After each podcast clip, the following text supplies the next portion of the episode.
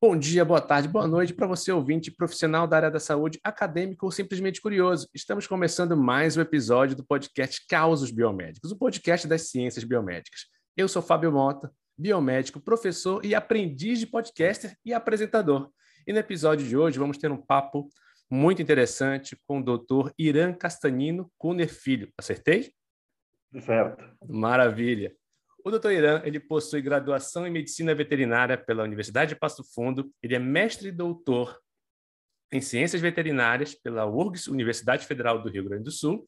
Tem experiência na área de medicina veterinária com ênfase em medicina veterinária preventiva, virologia clássica e molecular, doenças infecciosas de animais domésticos, imunologia, clínica de suínas, suinocultura, microbiologia, zoonoses, anatomia de animais domésticos, histologia e sanidade avícola e atualmente é um dos responsáveis, um médico veterinário responsável sanitarista do Laboratório de Saúde Animal de uma multinacional, muito conhecida aqui, a JBS Seara, na unidade de Montenegro, no Rio Grande do Sul.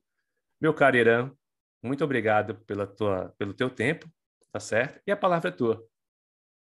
Boa noite, Fábio. Bom dia, boa tarde para quem está nos olhando ou nos assistindo.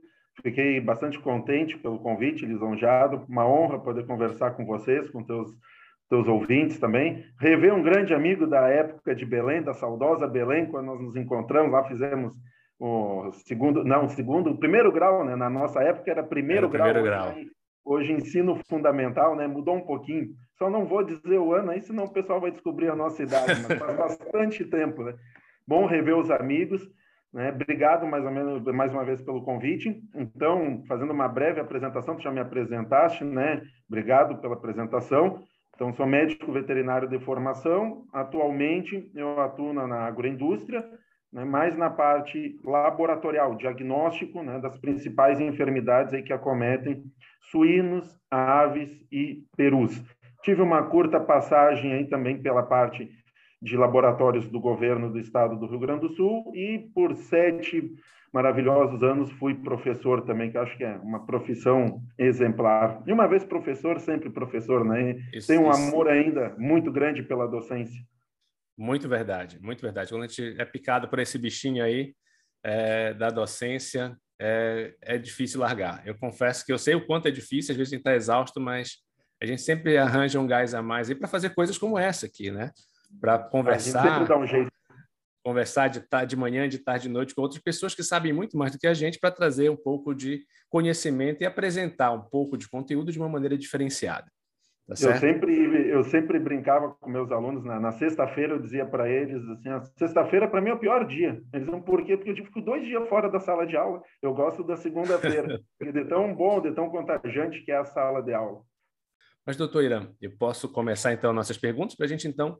A gente já conversou em off em outras oportunidades, né? E aí, uma das coisas que a gente, como você bem começou depois da tua apresentação, é, ou melhor dizendo, durante a tua apresentação, que você teve toda essa bagagem dentro dos laboratórios para fazer esses diagnósticos e tudo mais, para poder então começar a trabalhar a, a saúde como um conceito único.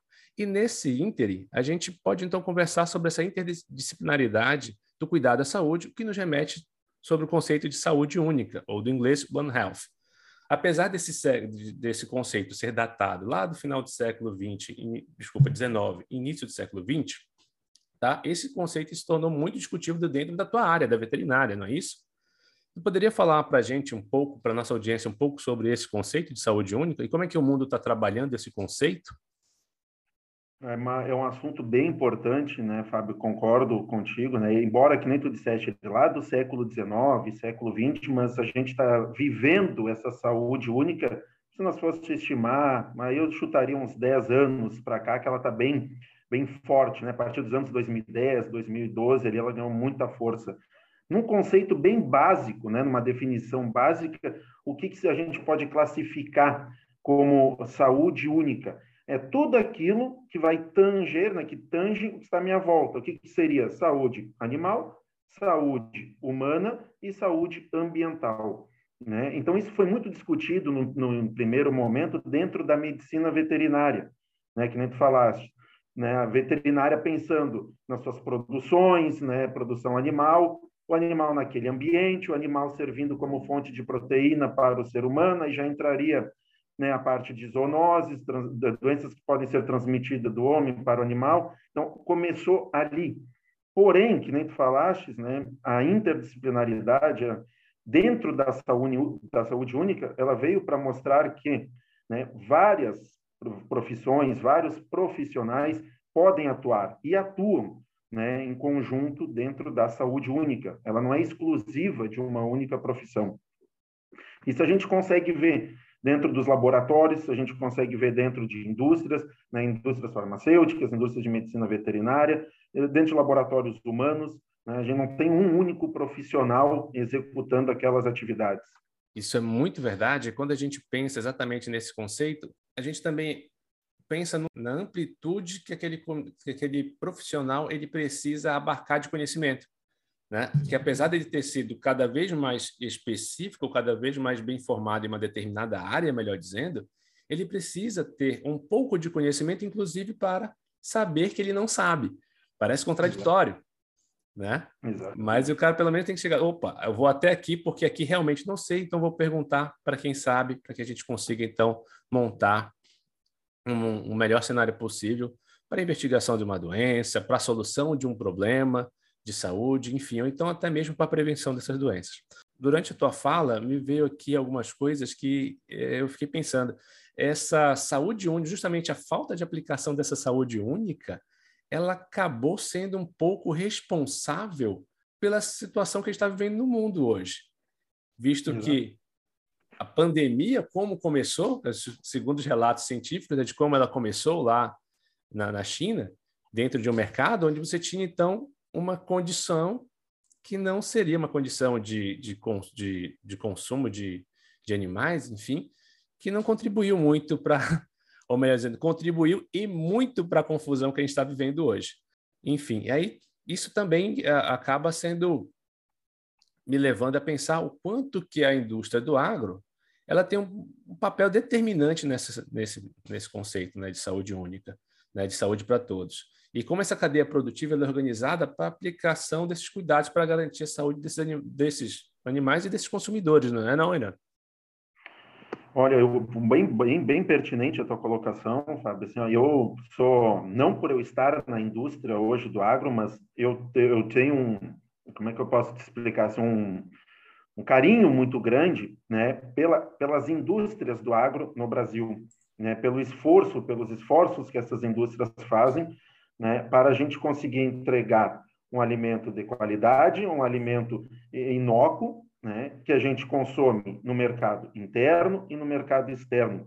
São muitos esforços né, que tem dentro das empresas, dentro do próprio Ministério da Agricultura, Pecuária e Abastecimento, que aqui merece né, um, um, um destaque, ele atua, ele tem uma, uma atuação muito forte nessa parte, tá? e pensando nessa, todo esse, esse quesito que tu falaste, né, Uh, dentro da saúde única, pensando nas indústrias, pensando no produto final, o Brasil hoje, a gente pode dizer, sem sombra de dúvida, que ele tem uma, uma importância muito grande e um produto de destaque, né? devido justamente esse conceito de saúde única e, além disso, a gente consegue observar em todas as empresas do setor diversos profissionais.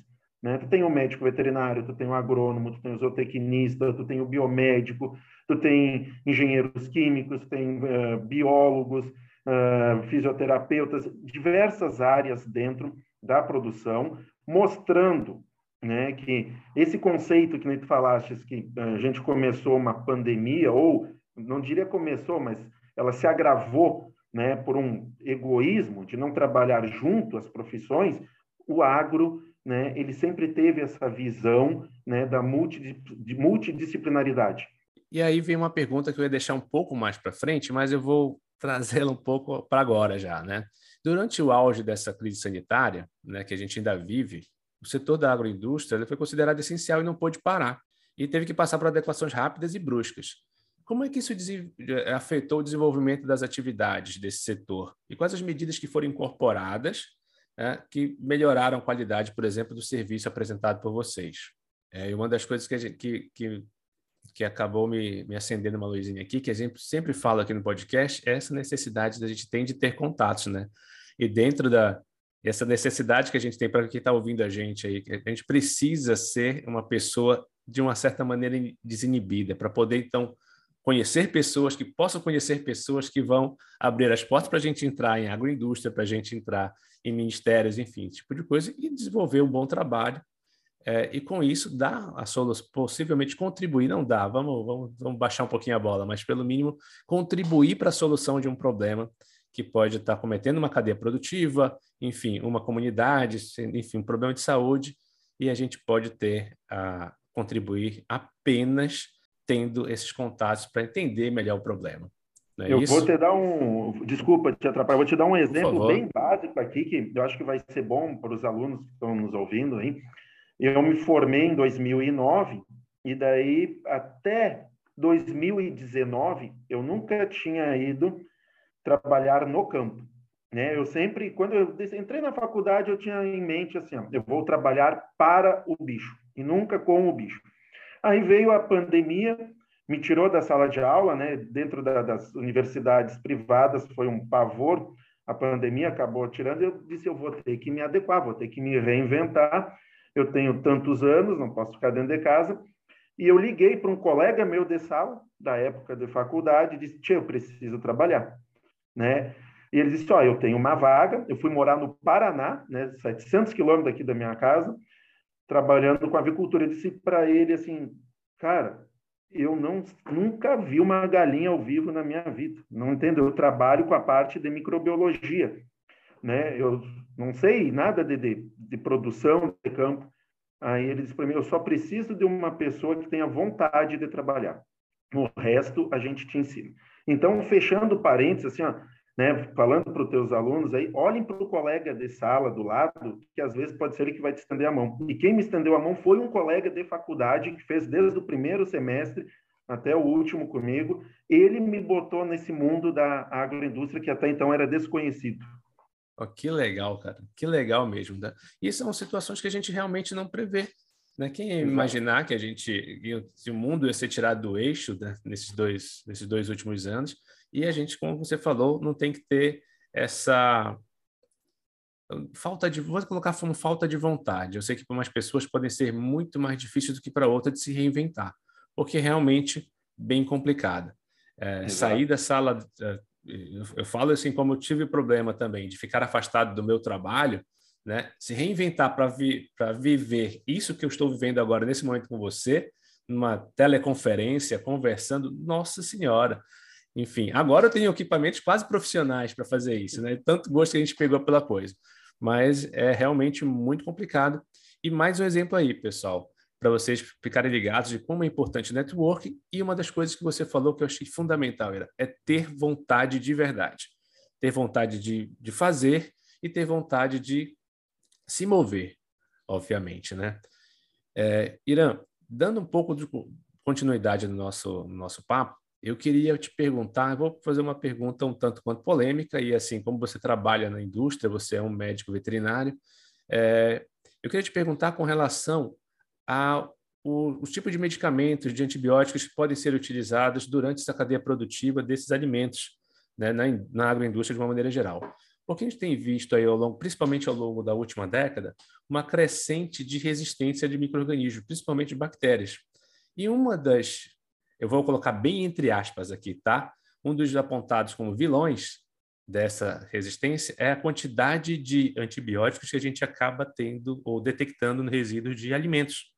Né? Eu queria que você falasse, então, quais são os cuidados que a indústria tem para, obviamente, dar esse suporte aos animais para que a gente tenha essa saúde aplicada dos animais e que vai refletir na gente, mas também que acabe não prejudicando tanto a nossa saúde por conta dessa possível associação com resistências a esses medicamentos.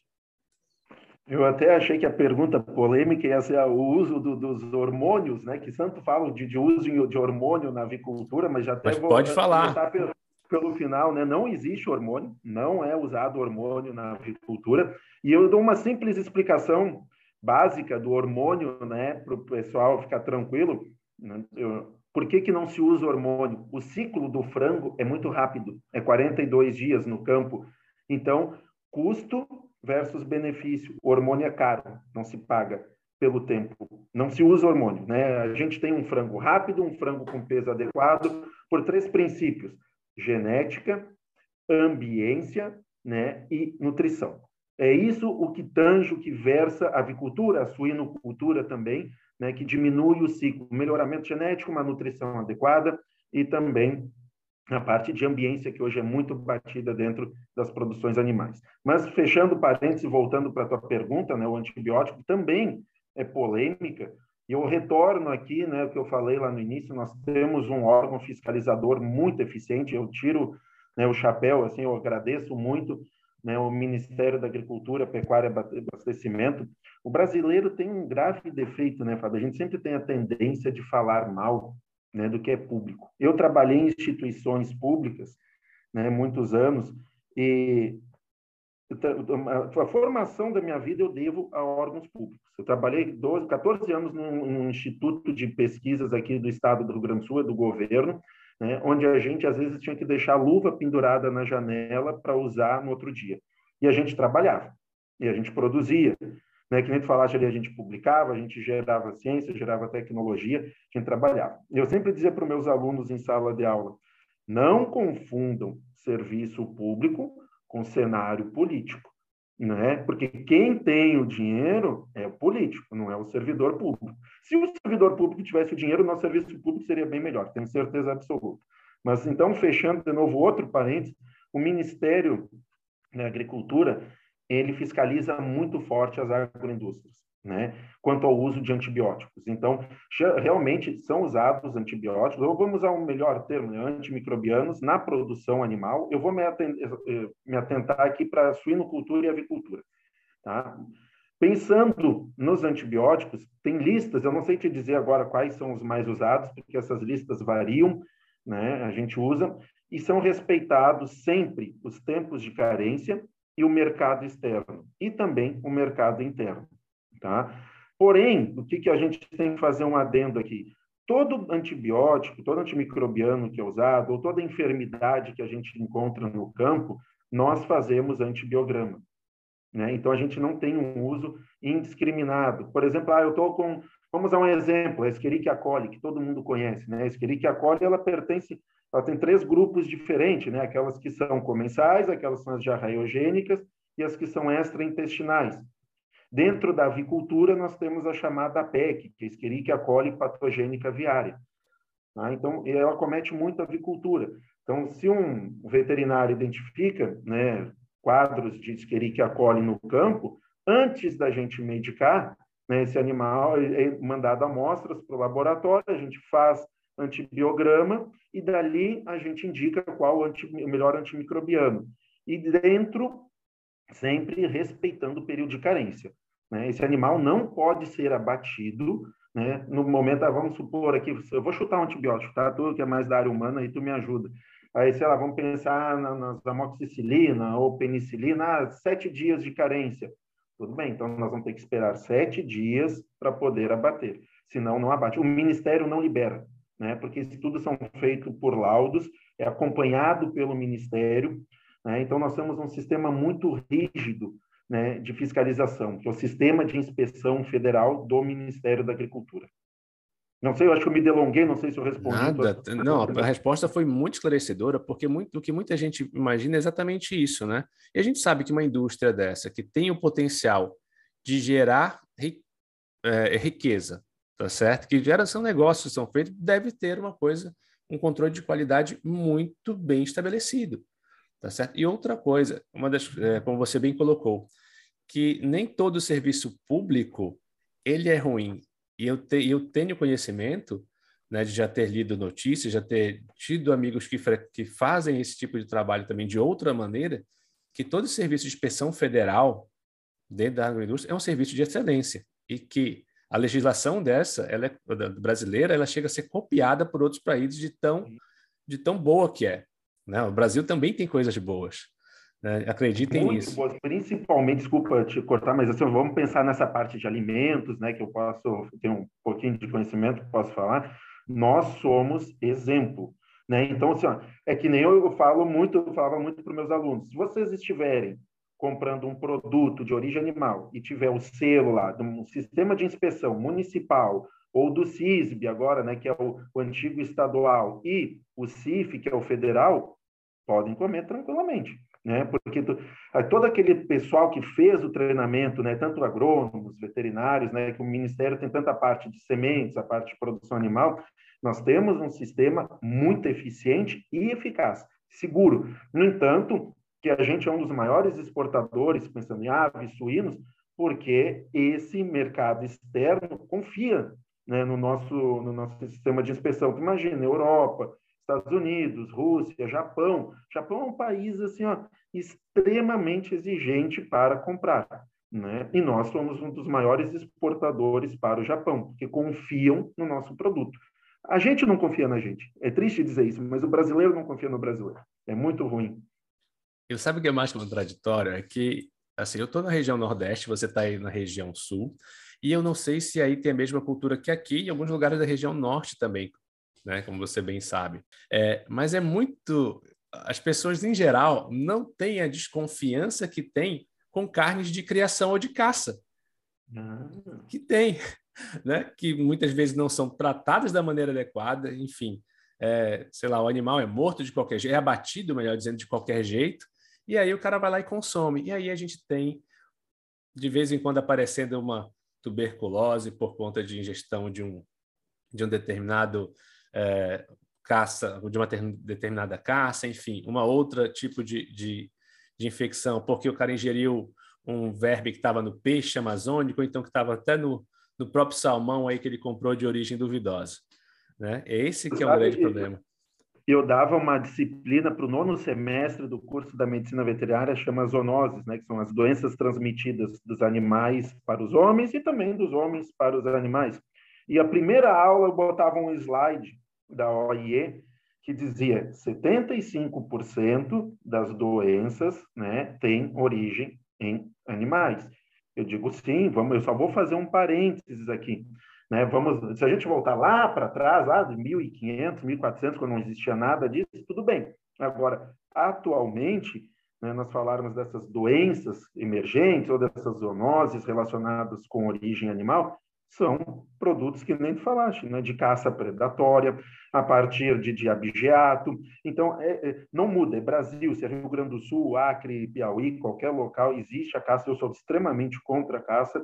Né? Claro, aí nós vamos entrar num, num parênteses, exceto aquele pessoal que tem uma extrema dificuldade, que usa como questão de sobrevivência, mas caça esportiva, não, não sou a favor, porque se tu não tem um controle, né? E que nem tu falaste, às vezes tu, tu, a gente viu recentemente aumentando casos de tuberculose, uma doença que foi tão batida ali, quer dizer, eu não gosto do termo erradicado, eu prefiro controlado, mas ali nos anos 80, 90, tiveram N, N esforços do Ministério da Saúde para controlar, aí por uma brincadeira de final de semana, ou que nem eu dizia para os meus alunos, comprem produtos inspecionados. Aí vocês estão garantindo a saúde de vocês né, e de terceiros.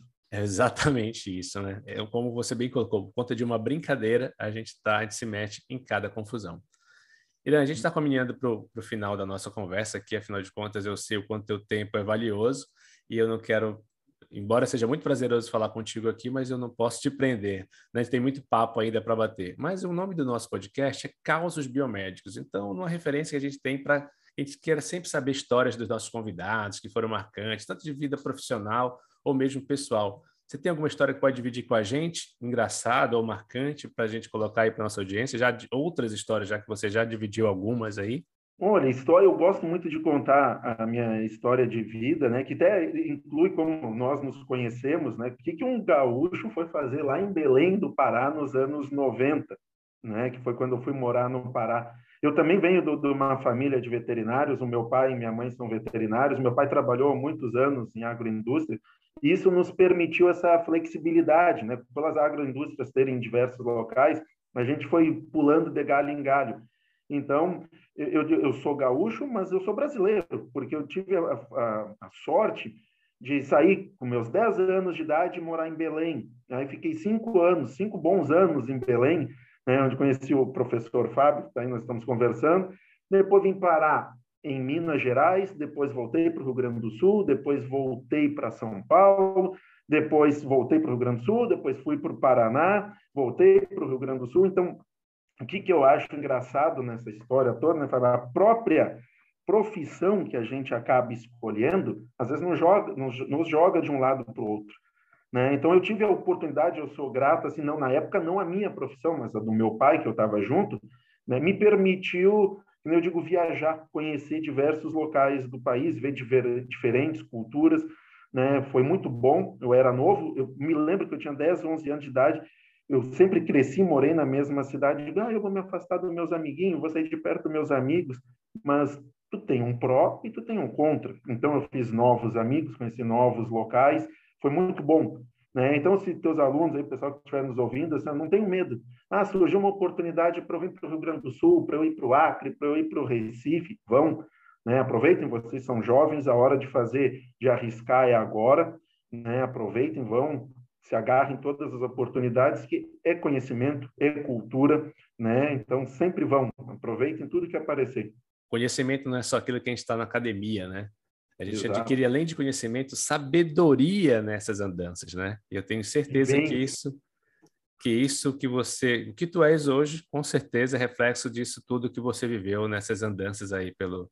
Eu lembro que a, a última, uma das últimas vezes que eu tinha falado com o Irã, antes de eu reencontrá-lo nas, nas redes sociais, foi para uma carta que ele me mandou dois anos depois, ou um ano depois que ele saiu de Belém, enfim, lá no meados do, da, da, dos anos 90, que ele tinha mudado para Sorocaba, isso eu lembro. Eu confesso que até uns, uns, anos atrás a minha, eu tinha uma caixinha lá que essa carta estava guardada, viu? Esse é um, um caos bem interessante lá. Nós tínhamos um outro, ah, um outro parceiro também. Alunos, os teus alunos nos ouvindo aí falando que a gente trocou cartas, que eles vão nos chamar de velho, porque hoje nem, eu acho que não existe mais a carta, né? Porque não, o e-mail para é... nós surgiu ali em 95, 96. É, exatamente. Exato, mas aí é bom que eles sabem que a gente é realmente da old school, como a gente já tinha conversado antes, e é... Exatamente.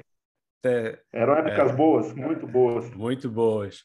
Irã, para quem está ouvindo a gente, que está gostando desse papo, como é que a pessoa consegue entrar em contato com você? Você tem rede social?